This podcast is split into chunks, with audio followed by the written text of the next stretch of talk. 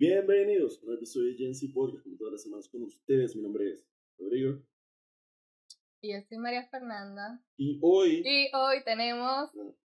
Estoy emocionada porque teníamos tiempo sin invitar a alguien y me encanta cuando son invitados que tenemos buena química. Sí, claro. Y tenemos un comeback con nuestra amix Tatiana. Pero Hola. esta vez, ah, quiero que, quiero que sepan que ella, además de ser una activista feminista, también es nutricionista, está estudiando nutrición y ya va bastante adelantada.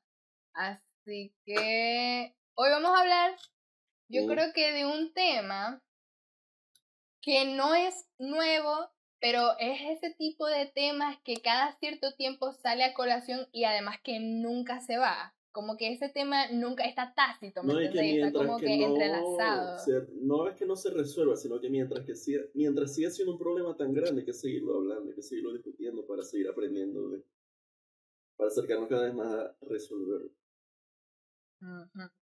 ¿De qué vamos a hablar? Hoy vamos a hablar de la gordofobia. Gordofobia, ya sabemos que las fobias son como repulsión, como miedo a, esta, a ciertas cosas. Y bueno, ¿qué opinamos de nosotros? Vamos a dar un take aquí como un freestyle. ¿Qué opinan ustedes? Podemos empezar de- como por de- qué volvimos a hablar del tema, porque como que ya lo habíamos tocado por encimita Ok. antes, cuando Ajá. hablamos que sí de body shaming, pero en específico Ajá. vale la pena volver a hablar de... ¿Sabe qué me, okay, ¿sabe qué me pasó? Que vi un post de Mm. una caraja que después dijo que era bait, pero obviamente no era bait. Que era que sí, porque romantizan la, la obesidad. Y como que cada vez que una chama con sobrepeso sube una foto, está romantizando el pedo. Y después un poco de carajos comentando Ah, ok. como que ta, ta, ta, les de, hermano, ¿qué es esto? ¿Todo bien? Ajá. Yo creo que yo también vi, pero fue en, en Facebook otra vez lo, más de lo mismo, que es como que a mí lo que me molesta, o sea, podemos empezar por ahí, que la gente asume que porque una persona tiene sobrepeso, tiene, eh, eh, eh, tiene mala salud, no es saludable, ¿entendéis? Y eso a mí me molesta porque ni siquiera es que, ni siquiera es que sea una persona obesa, mórbida y tal, que uno dice como que, ok, papi, o sea, mm, vamos a mejorar tal cosa. Es una persona ya con sobrepeso, ya está como, ¿cuánto? Unos 5 o 10 kilos más. Mm, ¿Me entendéis? Normal. Eh, no se va a morir por eso, ¿me entendéis? Pero ajá. Vamos a dejar hablar a Tatiana. Sí, Bueno, la gordofobia. Sí, habla, habla vos. Eh, la gordofobia son todos aquellos discursos que limitan o quieren poner presión a todos esos cuerpos que no están en la norma, Mm, que no son los cuerpos delgados.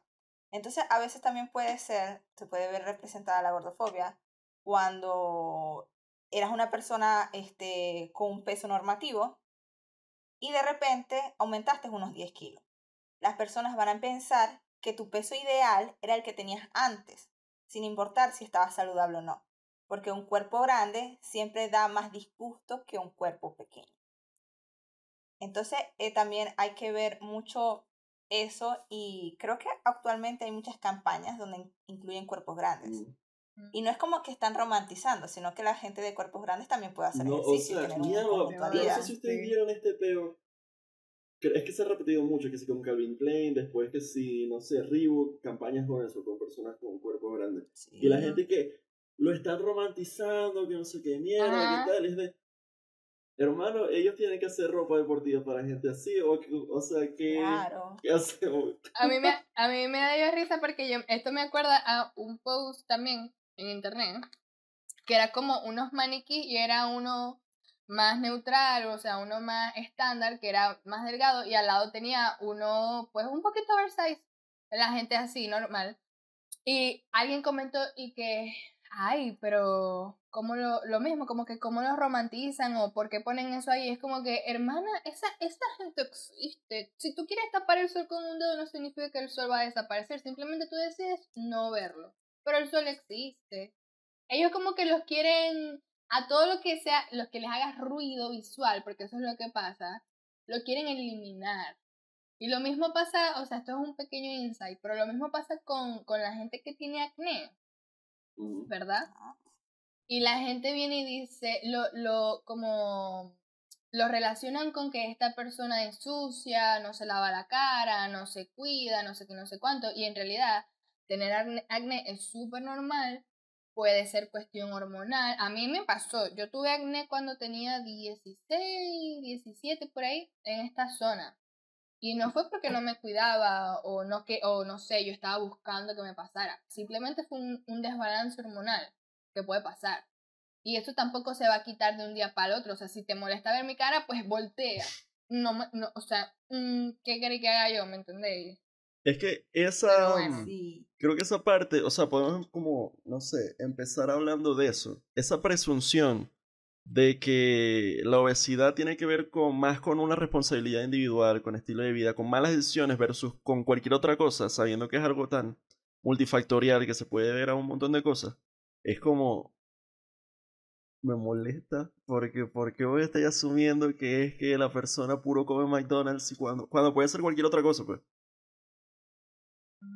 Exactamente, o sea, eh, si hablamos de la obesidad, la obesidad tiene razones multifactoriales, pueden ser por cuestiones sociales, eh, puede ser un desbalance bioquímico, puede ser un desbalance dietético, como lo puede ser comer todos los días en McDonald's, o puede ser simplemente porque esta persona tiene un cuerpo grande que ya viene eh, más ligado hacia la raza. voy a poner este ejemplo que vi hace un tiempo, que imaginemos que las personas, los cuerpos de las personas son como las razas de perros. Entonces resulta que existen los poodles. Los poodles este, son los que han tenido más recursos económicos, eh, humanos, físicos, para llevar a cabo más estudios. Entonces, como los poodles han hecho más estudios sobre poodles, ellos han establecido unos estándares de cómo debe lucir un cuerpo de un poodle. Pero esos estándares no aplican para el cuerpo de un labrador o de un chihuahua. Entonces, cuando uno quiere adaptar una dieta o unos estándares de una persona de Europa, no van a ser los mismos de una persona de Asia. ¿Por qué? Porque los cuerpos son diferentes. Igual decir que una persona de Italia debe comer lo mismo que un venezolano o debe verse igual es no tomar en cuenta el factor sociocultural. Incluso en un mismo país pueden este, existir factores socioculturales que interfieran en cómo las personas llevan esta, esta dieta y todo lo que rodea la alimentación. Recordando que la alimentación es el proceso que precede a que uno coma la comida.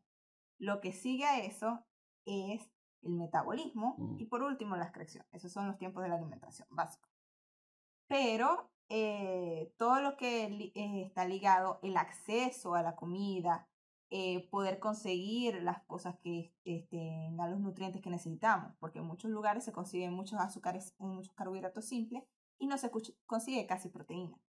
Entonces eso también está ligado al nivel sociocultural que vive una persona. Hay demasiadas cosas. Y si yo tengo una casa y vivo con mi abuelo, con mi papá, con mis dos hijos, y además tengo que pagar muchas cuentas, voy a preferir comprar algo en bollería, porque es lo más económico, que comprar eh, la sal rosada, la leche de almendras, los filetes de lechuga de pollo y la lechuga. Ese me parece uno de los más importantes porque siento que se ignora demasiado el socioeconómico. Ignorar eso, ignorar que comer saludable puede llegar a ser caro inalcanzable para muchas personas, es como no, ten, o sea, no tener conciencia ni no de clase, sino de nada. Mm, cuando estaba investigando esto, cuando estaba, lo estaba buscando, como que, ajá, causas de necesidad. OMS, tal, Organización Mundial de la Salud mencionaban mucho esto. Eso, precisamente el socioeconómico, como uno de los, uno de los mayores factores para no solo de obesidad, sino de salud en general es el ingreso. Lamentablemente vivimos en este mundo. Y es precisamente eso, o sea, la calidad de las proteínas, la dieta, no solo actividad física. Una persona que trabaje 8 o 10 horas al día. Es que sí, además del, del costo, es yo trabajo 8 o 10 horas al día. ¿Cuándo voy al gimnasio? Ah. Y después hay que hacer la comida saludable también, porque hacer la comida saludable te quita tiempo. Porque comprarles demasiado caro, entonces las tenéis que hacer vos. Claro, o sea, ignorar eso me parece súper estúpido y, y, veo que se hace demasiado. Veo que se intenta culpar a la persona y al estilo de vida como que, ah, es tu culpa porque, vos no sé qué, en lugar de tener en cuenta como que mierda, ya va. O sea, porque la obesidad se asocia mucho a la falta de disciplina. Mm. Porque todo el mundo tiene las mismas 24 horas, todo el mundo puede decidir qué hacer con su vida, todo el mundo puede cambiar su vida, despertarse un día y en vez de decir un día más, decir día uno. Esas son las cosas que vemos que dicen mucho la gente que tiene privilegio de Los fitness coach, los coaches de mierda, qué Claro, claro. Y entonces eso también es lo que se busca mucho en nutrición, cambiar ese, ese tipo de mm. discurso. Y intentar, o sea, la, tener una dieta saludable no siempre es muy costoso. O sea, tener una dieta saludable, lo que, lo que se necesita es educación nutricional. Y la mm. educación nutricional muchas veces es muy difícil de conseguir para estas personas. Entonces, por eso estas personas pueden tener lo que se llama sobrepeso o obesidad. ¿Qué pasa con la palabra obesidad? La palabra obesidad se da por lo que es el índice de masa corporal. El índice de masa corporal fue creado por un señor matemático que no pretendía de que esto fuera un estatuto para medir la salud. Él simplemente hizo una ecuación matemática, ya, que es peso entre estatura a la 2. Y ya, y te da un número. Ese número, este, luego, este, se clasificó entre, por ejemplo, si te da de 20 a 25 está ahí normal, pero si te da de 25 a 30 es sobrepeso. De 30 a 35 obesidad tipo 1, de 35 a 39 obesidad tipo 2 y de 40 en adelante obesidad tipo 3. Lo que está debajo de eso sería desnutrición leve, moderada y grave. Eso es básicamente. Sin embargo, nosotros sabemos que en nutrición nosotros no podemos diagnosticar a alguien con eso. Porque Imaginemos que tenemos una persona que es físico-culturista. Mm. De esos que son muy grandes. Obviamente esa persona va a dar como obesidad tipo 2. Porque el volumen de grasa mm. no es igual al volumen. Uy, eso lo vi en un capítulo de, Meatbusters. Como que, que el, el, los mismos 5 kilogramos de grasa eran mucho más grandes que 5 kilogramos de músculo y así. Claro, exactamente. Y entonces no, esto no nos dice el nivel de salud que tiene una persona. ¿Qué no nos dice? El ABCDE. El ABCDE son un conjunto de medidas. Por ejemplo, tenemos el antropométrico, que es estatura, peso. Tenemos también los pliegues. Con los pliegues nosotros medimos las reservas calóricas y proteicas. Ni siquiera le decimos a eso grasa y proteína, no, decimos reservas calóricas. Porque eso es lo que nos ayuda a que si el cuerpo pasa un periodo de inanición, él va a tener de dónde buscar sustrato para sobrevivir, porque eso es lo que necesita el cuerpo, sobrevivir. Están los pliegues de tríceps, de pantorrilla, de circunferencia media de brazada, está el síndrome, el índice de cintura-cadera, que él nos dice el riesgo cardiometabólico que tiene una persona. Es decir, si tiene, eh, él calcula la grasa visceral, la grasa que está entre los intestinos está en todo el nivel abdominal. Nos dice si una persona puede padecer una patología cardiovascular o metabólica, resistencia a la insulina, eh, diabetes tipo 2, cualquier cosa. Con todo eso, nosotros establecemos un indicador, que sería el indicador atropométrico. Tenemos el indicador bioquímico, que son todas las pruebas bioquímicas que pueda necesitar una persona, que eso va a depender del paciente. Tenemos el clínico, cómo se ve la persona, si está pálida, cómo tiene las mucosas, cómo tiene el cabello, Usted, no sé si ustedes han visto estos niños, acá en Venezuela son muy comunes estos niños, de que uno dice, ay, es que es rubio. no, es que esa, ese niño tiene una, un déficit de vitaminas muy grande. Entonces no es que sea rubio.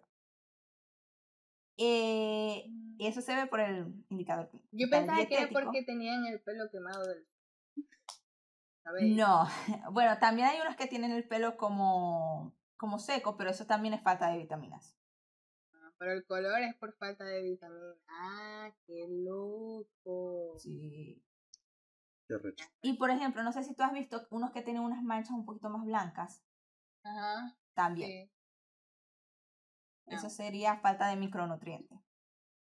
Y por último tenemos, no es el último, es el penúltimo, el dietético, lo que come esa persona. hay que ver qué comen. Muchas de estas personas eh, tienen hambre oculta. Ahí nosotros llamamos esto malnutrición. Hay malnutrición por déficit, que serían las personas que tienen un bajo peso, y malnutrición por exceso. El exceso ya sería lo que se considera comúnmente como obesidad, es decir, reservas calóricas elevadas, se le dice a eso. Y está el psicológico y el económico, que sería el donde se evalúa muy bien cómo vive esta persona, qué tipo de recursos tiene. Uno, el nutricionista es muy averiguador, porque uno empieza, ajá, ¿y de qué trabajas? ¿Y cuánto tiempo trabajas? ¿Y cuánto ganas? Y hay gente que se le molesta. Mm. Pero uno tiene que hacer todas esas preguntas porque en base a esas preguntas es que uno crea un plan de alimentación. Porque mientras sea más accesible, quiere decir que esa persona lo va a lograr. Mm. Porque de nada vale que yo le ponga a una persona que vive aquí en Maracaibo, en Sopotoscientos, le ponga, no sé, sal rosada, pechuga de pollo, lechuga, tomate, eh, tomate cherry. Eso es imposible que lo vaya a lograr. Entonces, tengo que adaptarme a su realidad. Si esa persona la única proteína que puede consumir son huevos, pues yo tengo que hacer que esos huevos que él consuma en todo el día sean de diferentes preparaciones para que uno no lo aburra y dos, para que tenga em, el porcentaje de proteínas que esa persona necesita a lo largo del día. Entonces son todas las cosas que hay que evaluar. Yo me acuerdo que yo una vez dejé un comentario en un post así, era liso haciendo yoga. Era un video de liso haciendo yoga. Y entonces eh, alguien lo compartió quejándose de los comentarios que había dentro de esa publicación de liso.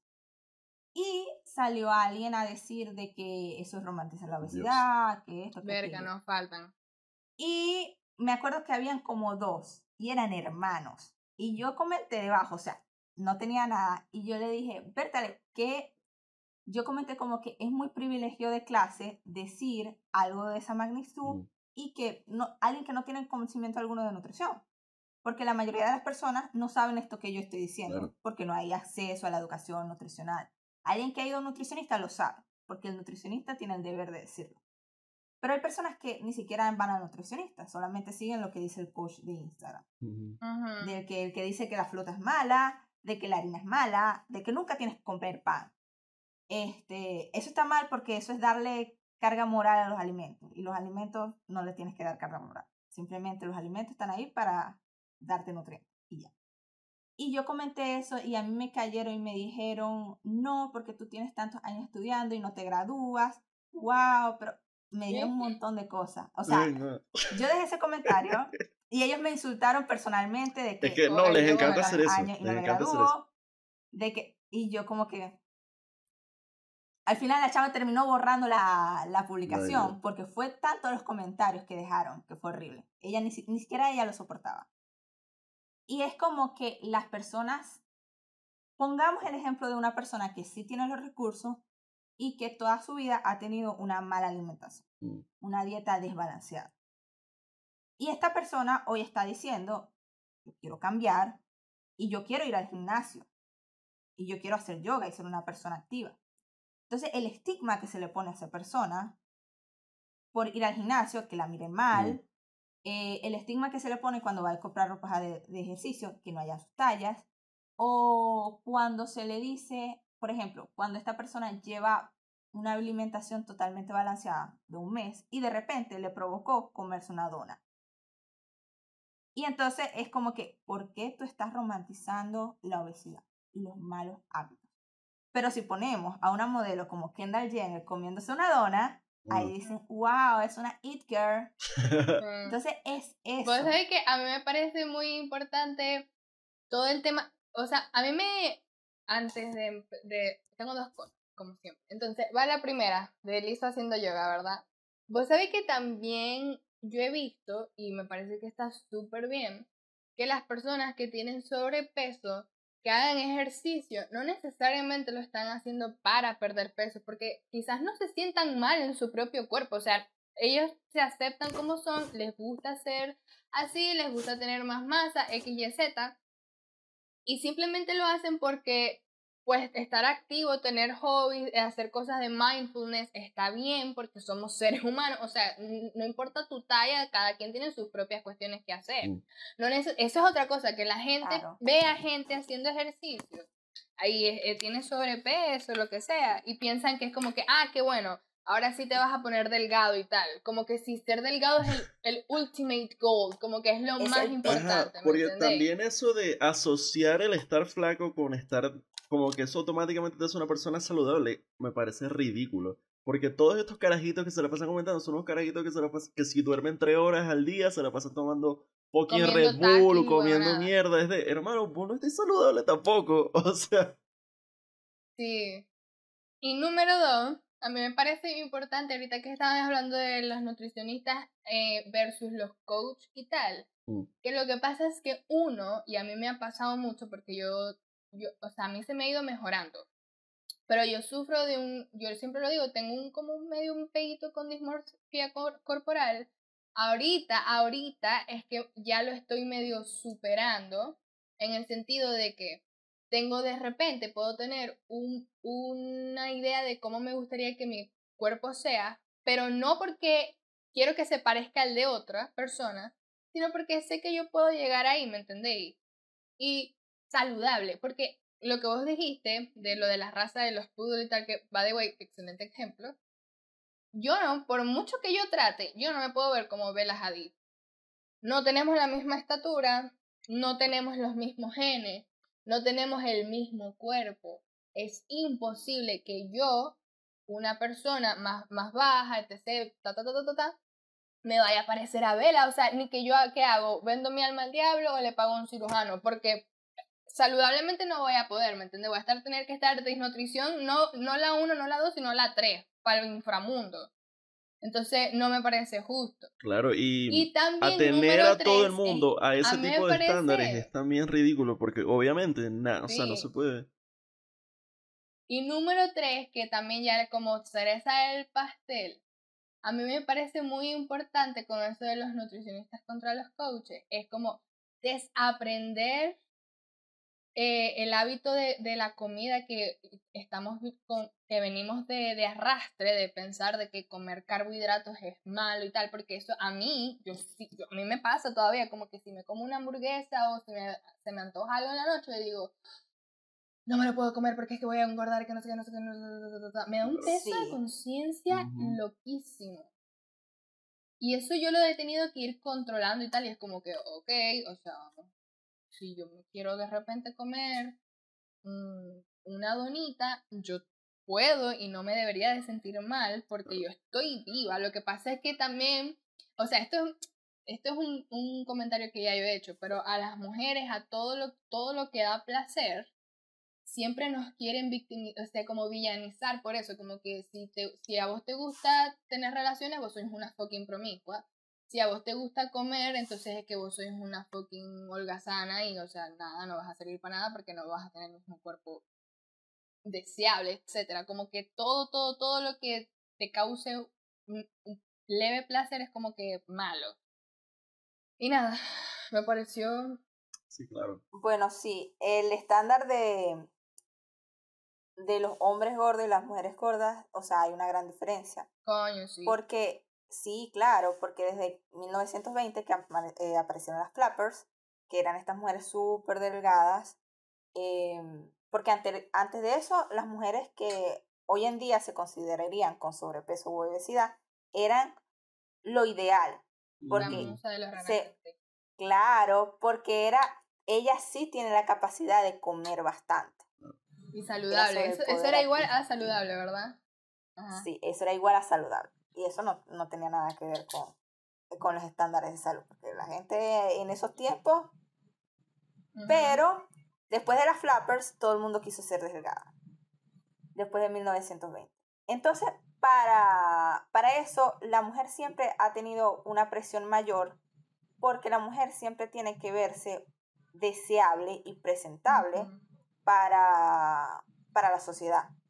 Porque antes lo único que tenían las mujeres para conseguir una estabilidad, que era un marido, para tener una estabilidad económica, era su belleza. Si ellos no tenían su belleza, quiere decir que nadie las iba a querer. Y si nadie las quería, se iban a quedar solteras y no iban a tener estabilidad económica ni cualquier tipo de estabilidad porque no tenían nada de derecho. Y otra cosa es que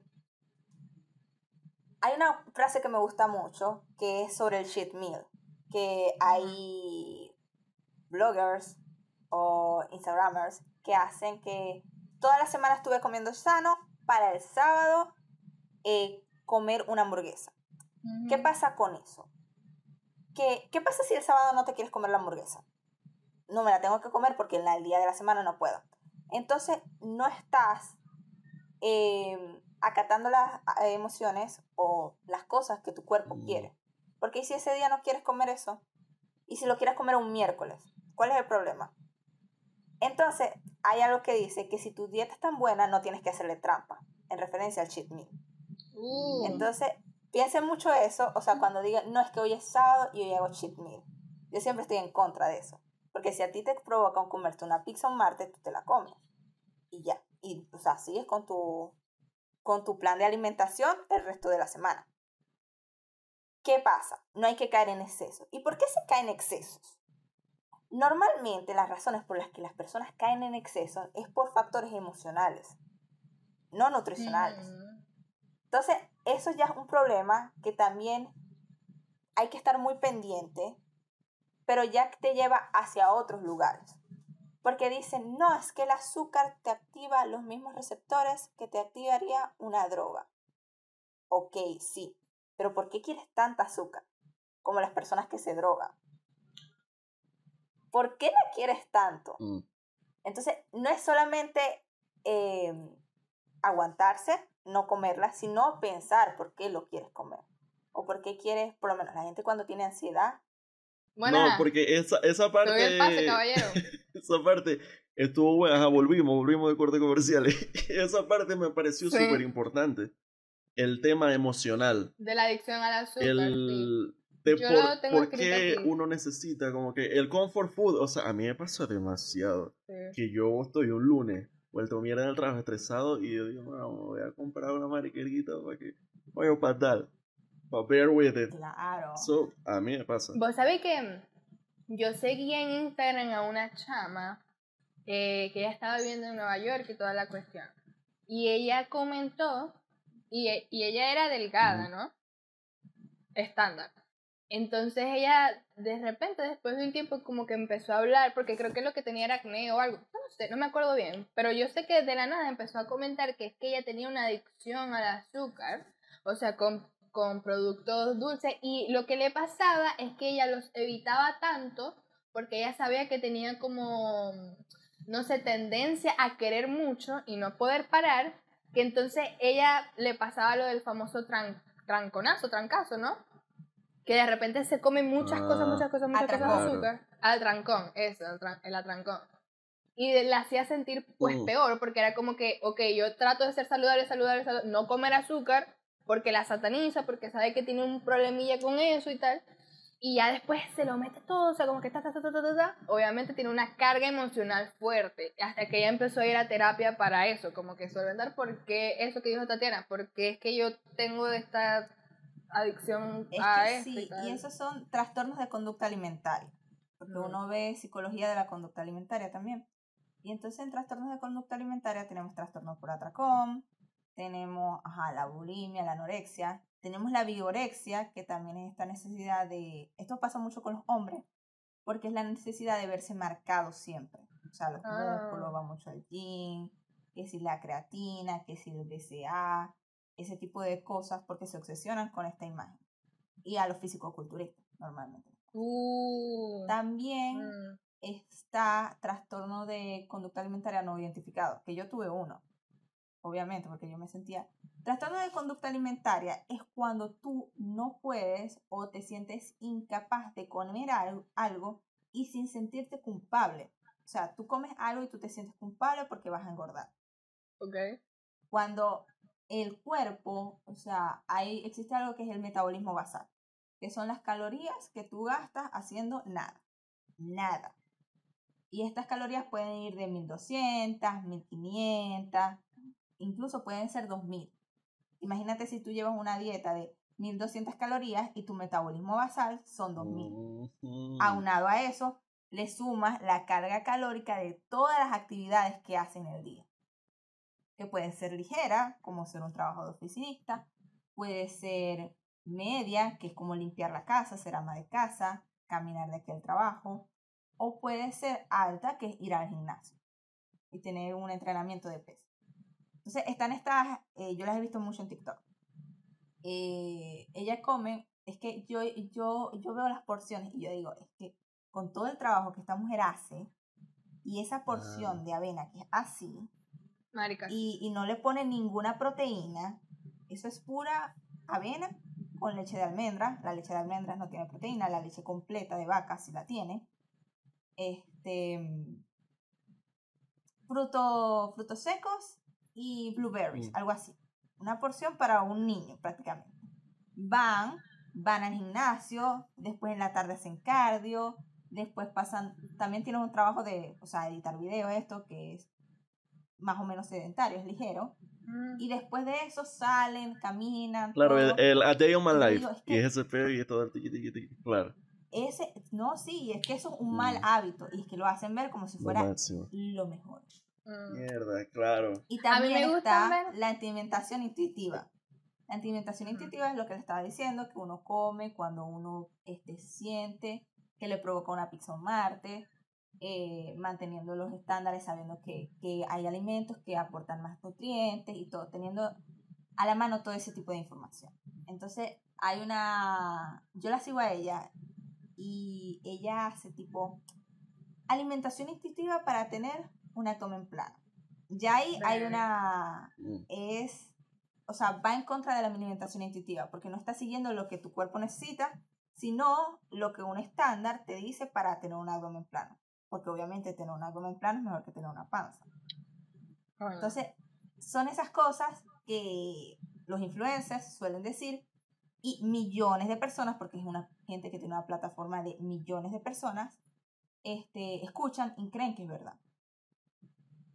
Vos sabés que yo, a mí me gusta, yo, sinceramente, yo aquí lo digo, yo no, yo no sirvo y no serviría para hacer dietas de estas que son restrictivas, porque yo soy obses yo, me, yo soy medio obsesiva compulsiva. A mí calorías y vaina. Entonces, el 90% de las dietas restrictivas fracasan.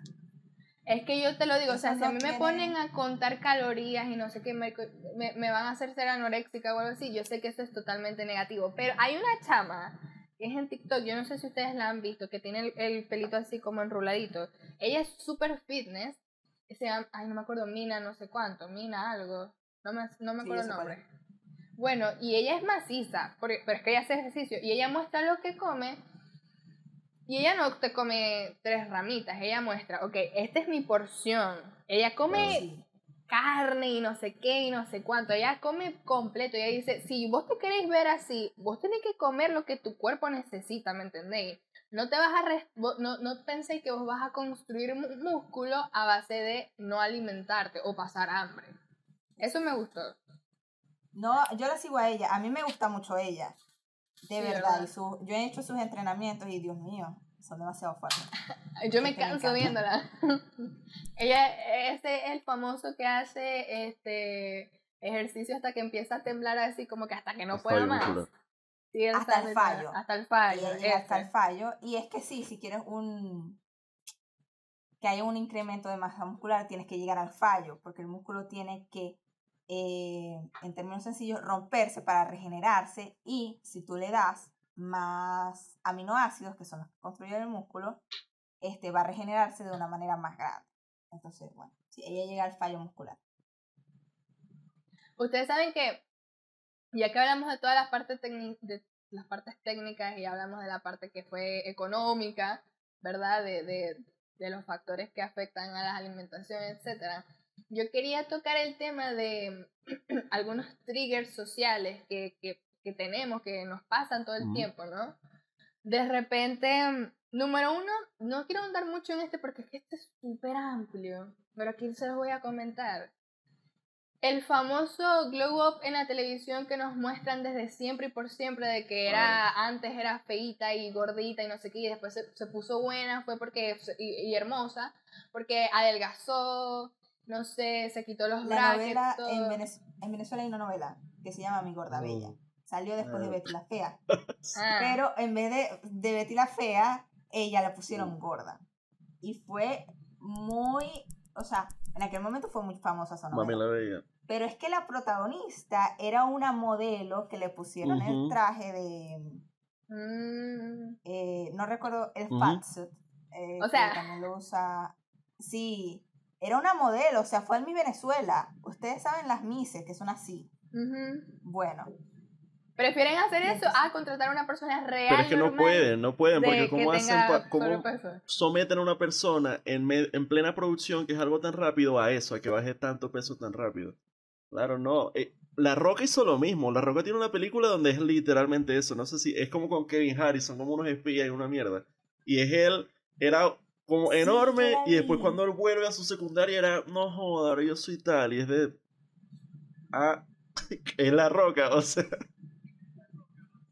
También pasó con Mónica con Friends, que Mónica era tenía un trastorno ahí cuando era más chiquita, adolescente y era toda gorda y después empezó ella ella, bueno, fue curioso porque fíjate que Mónica tenía problemas de ser obsesiva compulsiva, pero de repente ella decía como que es que mi Sí, es que mi niña interior este era la pequeña gorda fea que nadie quería, o sea, a mí me parece y nosotros como que Entonces, sí.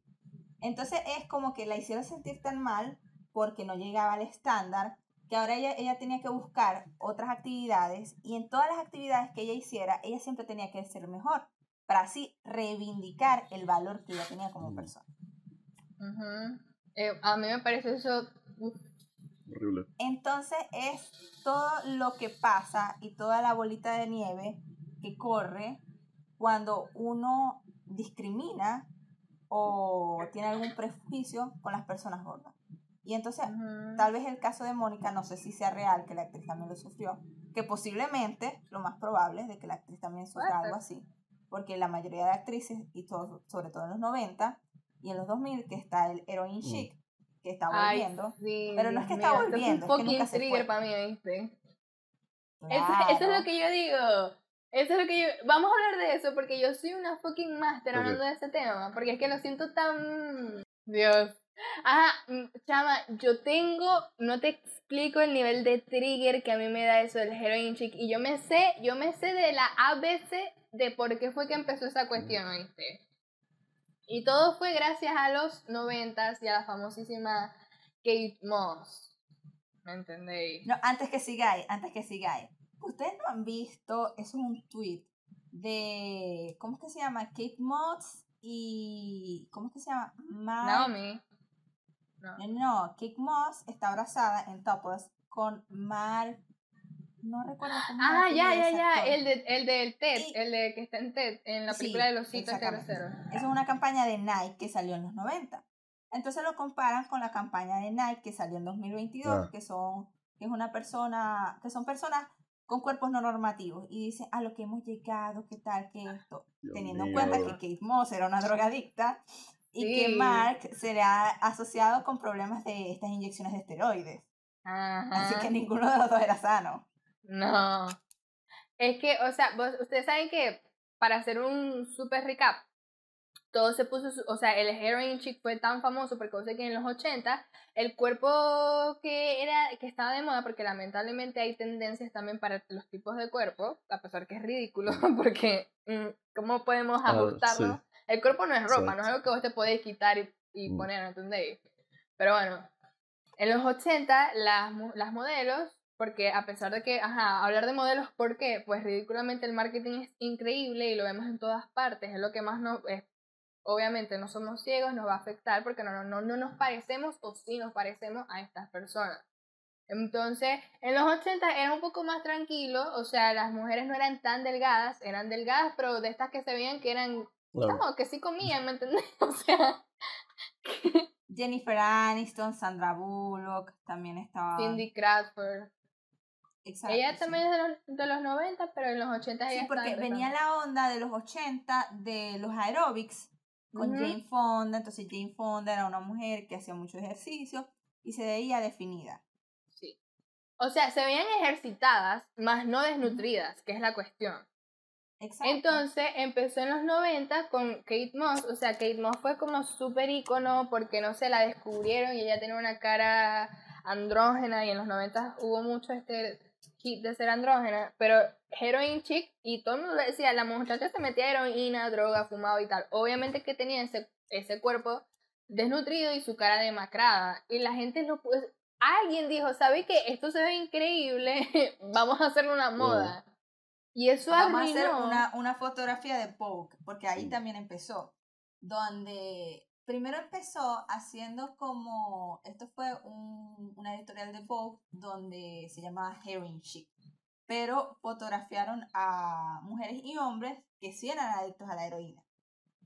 Este, una manera como de concientizar.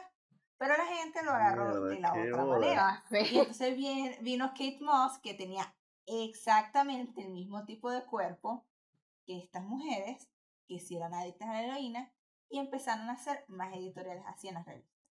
Y a eso aunado de la moda de los pantalones de tiro bajo, porque antes eran pantalo- pantalones de tiro medio.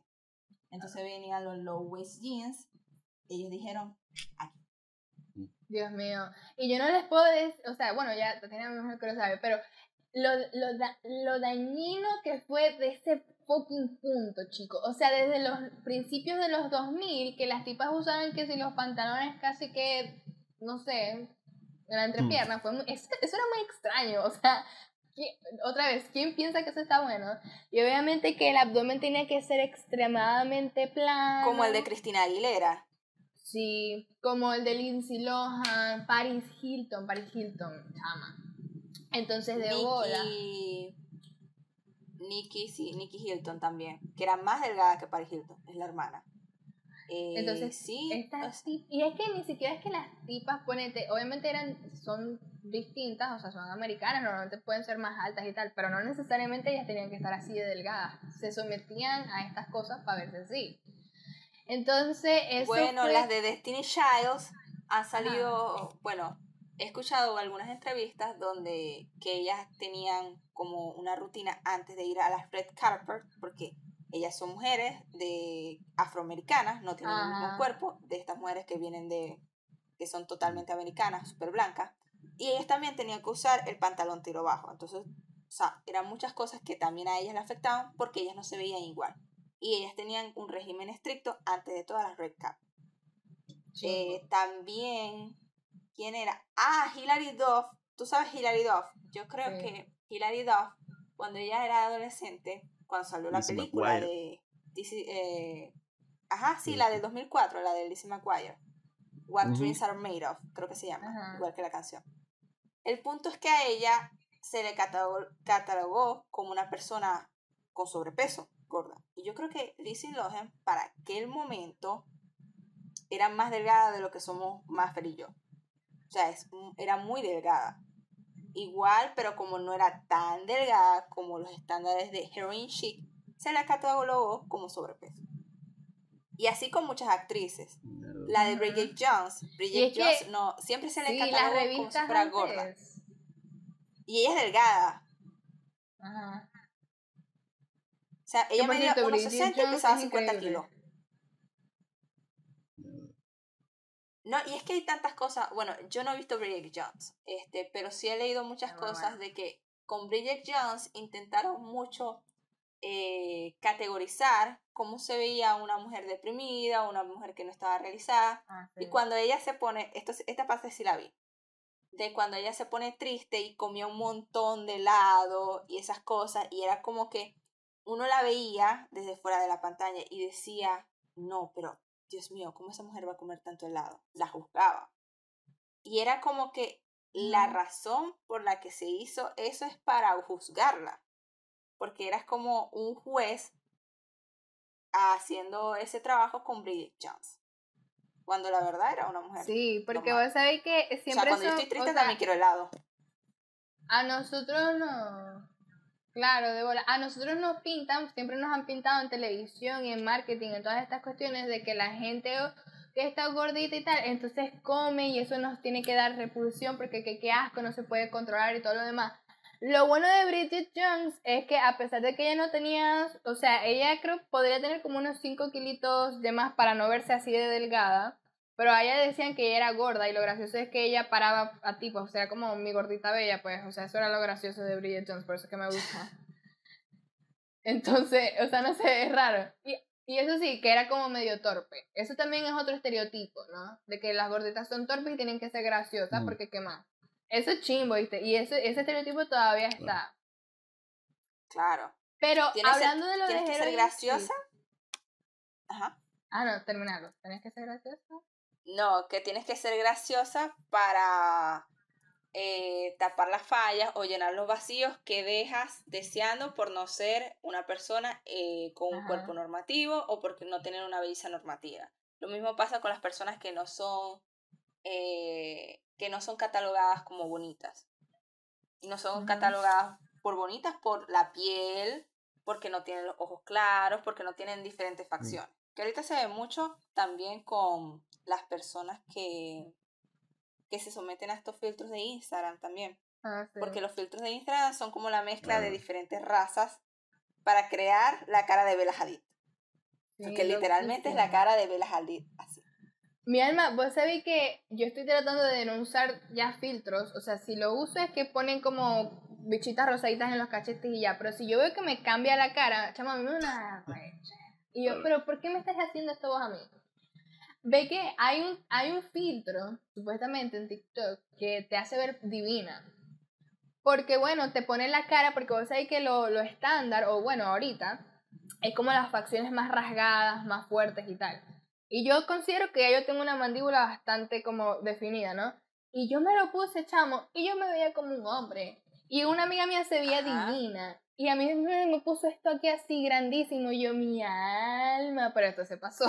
o sea, me Pero mira, lo que te iba a decir, esto volviéndolo a la vida real de lo de Heroin Chic y tal. Vos sabés que hubo un punto de quiebre con las Kardashian, que, o sea, las Kardashian no son mi gente favorita por muchas razones, pero ellas tuvieron como su tendencia de cuerpo un poco más curvilíneo y tal en eso de los 2014, por ahí. Entonces, ustedes saben que en Facebook hubo una pequeña, un pequeño debate en que una chama con un cuerpo así parecido a... Ah, chama, era ahora, era ahora. O sea, ¿qué hace esa gente? ¿Qué hace esa gente me entienden? Bueno, ahorita podemos hablar de eso, pero mira. Entonces había una chama que tiene el cuerpo como, como yo, no es delgada así en hueso, ¿no? Entonces andaba diciendo esto de lo de que supuestamente el, comeback del heroin chic, que nunca se fue, ya lo dijimos, este, y que, ay no, a mí me da miedo que tal, que esto se vuelva y tal. Entonces, el problema aquí que hubo en esta pequeña discusión o en este pequeño debate, es que las chamas que sí son, graciosamente, este, que tienen ese cuerpo estereotipado que es, tú eres la marca, o sea, tú eres el ideal de toda esta gente, ¿me entendéis? Y es, ay no, es que yo me siento mal porque es que me hace sentir como si yo fuera fea, mi cuerpo no fuera suficiente. Y es como que, mami, no. Yo, yo me tuve que meter ahí porque es que yo, me, yo quedé como que, yo desde que yo era niña, o sea, desde que yo era, desde que me desarrollé, yo lo he hablado aquí en algunos episodios, mi cuerpo cambió. Y a mí me decían y que es que yo no, no era gordita, sino es que, que yo tenía los huesos grandes. Bitch, mm. what you mean? What you mean? Tenemos los mismos huesos. Porque, ¿qué me habláis? ¿Entendéis? La densitometría ósea te cambió. De 13 para 14. o sea, de repente yo era de presas grandes, no sé qué, no sé cuánto, que yo no era gordita, pero tal. Como un pasivo agresivo y me está llamando gorda o no, papi, o sea, decidiste, o sea, feo. Y eso fue gracias, o sea, a mi, a mi imagen personal sido un poco distorsionada gracias a esto porque yo pensaba que yo era gorda cuando yo no era gorda, o sea, normal, que yo tenga ciertas cosas más grandes que otras no significa tal. Entonces estas muchachas se pusieron, pues como se picaron, se pusieron como afectadas porque pensaron que le estaban diciendo que su cuerpo era feo. Tu cuerpo es totalmente lo opuesto. Si tú eres flaca en hueso, felicidades porque puedes triunfar en este, en este sistema estereotipado de belleza que hay en la sociedad. La cosa es que nosotras, que tenemos un cuerpo distinto, recientemente fue que empezamos a aprender a amarnos por la diversidad que estábamos viendo en los medios, ¿me entendéis? Y ahora que nos vayan a quitar ese pedazo de, de, de, no sé, de ganancia que tuvimos en el tiempo para volver a la misma moda que nunca se fue, que siguió estando en top de los últimos 20 años, no te puedes quejar porque tú eres el estándar, ¿me entendéis? Y eso a mí me pareció como que coño, que debo a las mami. Sí, y lo peor es que esas personas no están aware del el privilegio que tienen de verse así y de no recibir nunca los maltratos y discriminaciones porque ellos dicen, ay, a mí también me han hecho comentarios por ser tan flaca. Pero hacerte comentarios no es lo mismo que recibir discriminaciones, prejuicios y que te quite, que por ejemplo las personas gordas tienen un porcentaje como de 30% de, de no ser contratadas en los trabajos al pesar de que están mm. capacitadas. Em, tienen más estigma a cualquier mundo laboral, eh, mm. amoroso, económico, en cualquier aspecto. Entonces, estas personas no están al tanto de lo privilegiado que se puede ser a veces con, con respecto a esto. Entonces es como que, es que yo me siento mal porque todo el mundo dice que no, o sea, no hay nada que sentirse mal, la verdad. Ellas no se pueden sentir mal, o sea, si lo sienten es porque no entendieron bien de qué problema se está hablando, porque ellas no están mal, está mal un sistema que te dice cómo debes verte para ser aceptada. O aceptado o aceptada. Exactamente. Y eso, eso a mí, cuando yo lo leí, a mí me molestó, que por eso todavía me acuerdo, porque eso fue ya hace meses. Porque fue como que, ok, sí, que te... De hecho, el problema aquí, el, el común denominador, es que la gente hable sobre tu cuerpo. Ese es el, el verdadero peo. Porque entonces empiezan, que si tú estás gordita, porque estás gordita, que si tú estás flaquita, ay mami, tú estás muy flaquita, y come algo. Yo entiendo que puede ser un trigger para ellas. Y yo lo entiendo. Pero realmente no, no son los mismos comentarios, porque hasta vos te... Marica, el que me dijo que yo tenía los huesos grandes, dentro de los muchos, era un fucking doctor, un doctor. Papi, vos sabés que yo no tengo los huesos grandes, vos sois un doctor. ¿Me entendéis?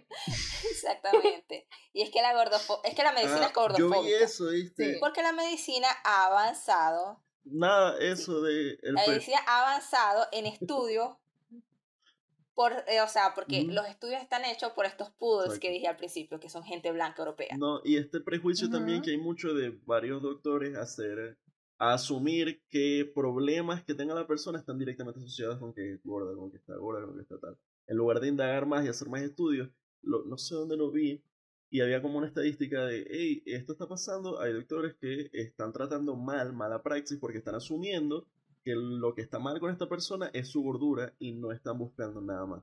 Y lo que le están diciendo es que a ver si se coma Claro, y entonces asumen no solamente eso, sino que dicen, hacen lo que les expliqué del índice de masa corporal y dicen, no, es que tienes sobrepeso, ¿sabes? Y es como alguien de que, que entrena, que tiene músculo, que si tú le haces todas las medidas y toda la evaluación va a salir que es saludable, pero solamente se basan en ese índice de masa corporal. Aunado a esto, dicen, no, es que tiene problemas de la rodilla por el sobrepeso. Y es como que las personas flacas también tienen problemas de la rodilla, ¿sabes? Ay, sí, mis rodillas están matándome. O sea, yo tengo rodillas de señor de 70 años. Pero por cierto, ya para terminar lo del punto este, que va de way, en comparación de cuerpos que está bien malo, va de way, aquí lo digo de nuevo, no estoy a favor de esta mierda, sino que para decir otra verga que te y que, que uno siente. Sin contar la objetificación que uno recibe, o sea, todas las mujeres hemos sido objetificadas durante mucho, desde, o sea, esto es lo más fucked up, que desde que nosotras somos niñas, o sea, desde que somos niñas, adolescentes, los viejos te veían en la calle y tal, o sea, súper asqueroso.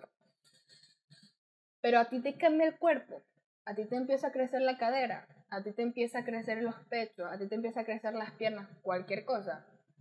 Que a ti te empiezan a ver como un objeto de deseo, como que, ay, está muy buena, ay, no sé qué, no lo otro. Y es algo evidentemente no deseado y de paso eso, eso es otra capita más que te hace sentir incómoda con tu propio cuerpo, porque no es Claro. tu culpa que tu cuerpo se desarrolló, ¿me entendés? O sea, eso es muy, muy arrecho. Y también, o sea, sin mencionar que hay personas que también tienen este tipo de problemas con sus familiares, que los familiares son los que están como que opinando sobre sus cuerpos. Como que no, su mamá le dijo que, que estás comiendo mucho o no, estás, no estás comiendo lo suficiente porque estás muy flaca, ¿no? Entonces, yo creo que ese, ese es el, el mayor denominador, que yo espero que aprendamos a desaprender estas traumas generacionales de la gente. Yo siempre lo digo, pero es como que todo es gracias a tus papás, a tus abuelos y tal, que siempre andan comentando tu tía y tal, de como que, ay mami, tú estás muy linda, o a mami, no, tú tienes un cuerpo de no sé cuánto, de quinto bate. Una vaina así me dijo una amiga que le dijeron, una tía le dijo así, como que, porque ella era an- ancha también.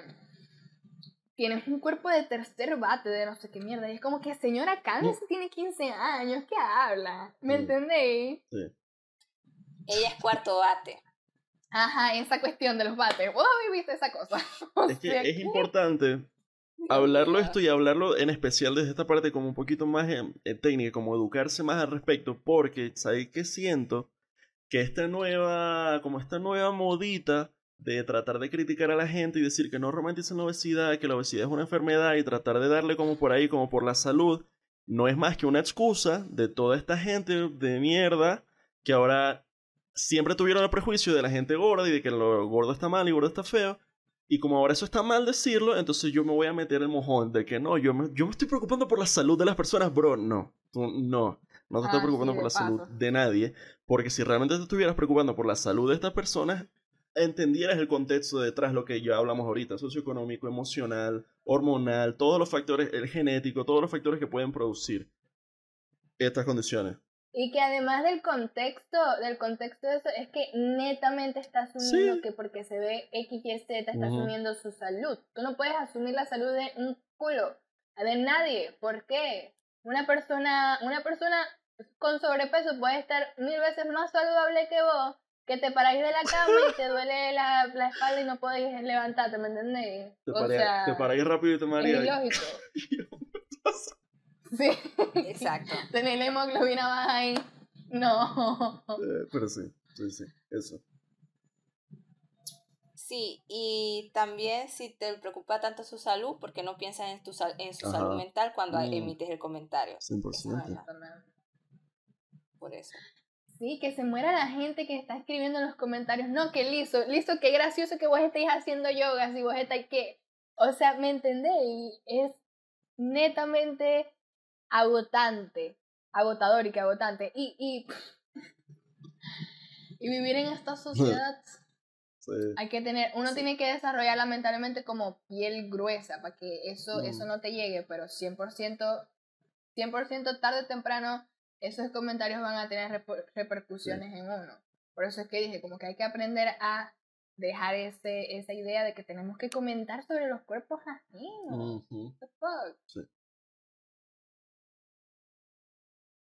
Pero bueno, eso es todo lo que tengo que decir yo. Este, sí, no, yo creo que ya era eso. Era eso lo importante, tener esta conversación. Como que hablar de... Es que para mí no deja, o sea, para mí simplemente eso, una excusa para seguir con, al- con bigotry, con insultos, con mierda, con odio, y ya. Porque no es, o sea, cuando uno se educa un poquito, no es como que, no es que tenés que estudiar la carrera. Vos googleáis y leí un poquito y es de, marico, claro, esto no es así. O sea, la gente no puede ir por la vida diciendo, no, todos los gordos están mal. Y... Mm. Bueno, sí, la salud Mm. viene en muchas tallas y yo creo que eh, lo más importante es Sí. derribar los prejuicios que existen en Sí. las personas. Pero creo que era Einstein el que decía que es más fácil eh, separar un átomo Ya. que derribar un prejuicio. Coño, Entonces, buen tampoco nos deja mucha esperanza eso. Pero hay que seguirlo intentando. Sí. Hay que seguirlo intentando. Ya yo les que dije, yo estoy intentando. esperando el fin del mundo. Mm, ya estoy hay que, lista. no sé, hay que tener muchas Sí. veces esta conversación, hay que educar mucho a la gente y esperando y aspirando de que las próximas generaciones, que la Gen Z Alfa, que la alfa la que. Alfa. ¿Cuál es la generación que viene? Ujú. las alfas. Bueno, que ellas también, este, sean unos niños, este, que ellos sean unos niños que tengan, Sí. no vengan con estos prejuicios. Pero Yo, siempre, to- el activismo que no incomoda no es activismo. O sea, el activismo tiene que incomodar. Y obviamente las personas van a atacar, van a atacar desde su privilegio porque se sienten Claro. atacadas. De todo lo que han aprendido toda la vida está errado. Entonces, obviamente, si, si yo sé algo y me viene a decir, no, no, no, es que tú estás mal, obviamente voy a fight Claro, back. no, y sabes Eso es lo que hacen pasa este tipo de personas. demasiado, no hay, yo no he visto peor gordofóbico que el ex gordo, un fucking Dross, que ahora velo cómo está, que se la pasa tirando unos comentarios que es de hermano, o sea, decirte eso a vos mismo hace 10 Bueno. años, no, claro, pero es por eso, porque cre- crecen con Ah, estos ¿cómo que se llama prejuicios, ella? Reese crecen con todo esta, con este adoctrinamiento de mierda de que su cuerpo está mal y tal, luchan como que se adaptan a la norma y luego cuando estamos hablando de esto es de, ah, no, pero ya yo me jodí, ya yo me adapté, ya no pueden hacer esto. Claro. Sí. Bueno, Reese ¿Cómo se Wilson también era la que salía en Pitch Ah. Perfect, que era gordita. Ella ah, rebajó, sí. Sí. sacó una marca de ropa y no sacó ropa después de la L. Me- Es decir, que ella no hubiera Ah. podido usar su misma marca de ropa cuando era gordita. No, no, no. no. Sí, qué bueno. Cansada de vivir en este mundo, la verdad. Mm, Yo estoy esperando Entonces- el apocalipsis zombie. Hay una frase que también me gusta mucho que dice como que eres tan bueno o te falta poder, porque si tuvieras poder no Ah, fueras sí, tan bueno. 100%. Entonces a estas personas lo que les faltó fue poder, porque buenos no eran. Mm. Bueno, viste. Para pensar. Para para pensar. Para reflexionar. pensar. Yo creo que aquí podemos terminar, qué bueno. Eh, Chicos, un Sí, pedazo grande, de grande. episodio. Sí, exacto. Yo aprendí mucho. La verdad es que yo, yo soy súper, yo lo admito, yo soy súper ignorante en el tema Mm. de nutrición. Me falta mucho que aprender y desaprender. Y, y bueno, chicas, muchas gracias por aceptarnos la invitación. Bueno, muchas gracias por invitarme, siempre es un placer. muy bueno. También podemos hacer otro episodio donde no hablemos ni de feminismo ni de nutrición, sino de las Kardashian. Estoy a la orden para el desorden. Yo afilando mi lengua. Te lo juro que tengo mucho que decir. Pero sí, Yo también, yo también. ¿Verdad? Mire, a mí, a mí me dicen que yo debería ser comentarista de, de una página como BuzzFeed o algo, porque yo, le, Ah. yo llevo leyendo, o sea, yo leía eh, cultura, o sea, Claro. cultura pop en panorama, que venía como... Yo Ah. la llevo leyendo desde que tengo 10 años. Así que sé. O sea, yo aprendí a, a leer para eso. Y con las revistas tú y toda la cuestión. Claro, chucha, Claro. ¿cómo mencionaba tú. Eso está en nuestro ADN, porque a mí también me pasa mucho. O sea, yo me puedo olvidar de mi vecino, pero no me voy a olvidar de lo que le pasó a Britney Spears hace 10 años.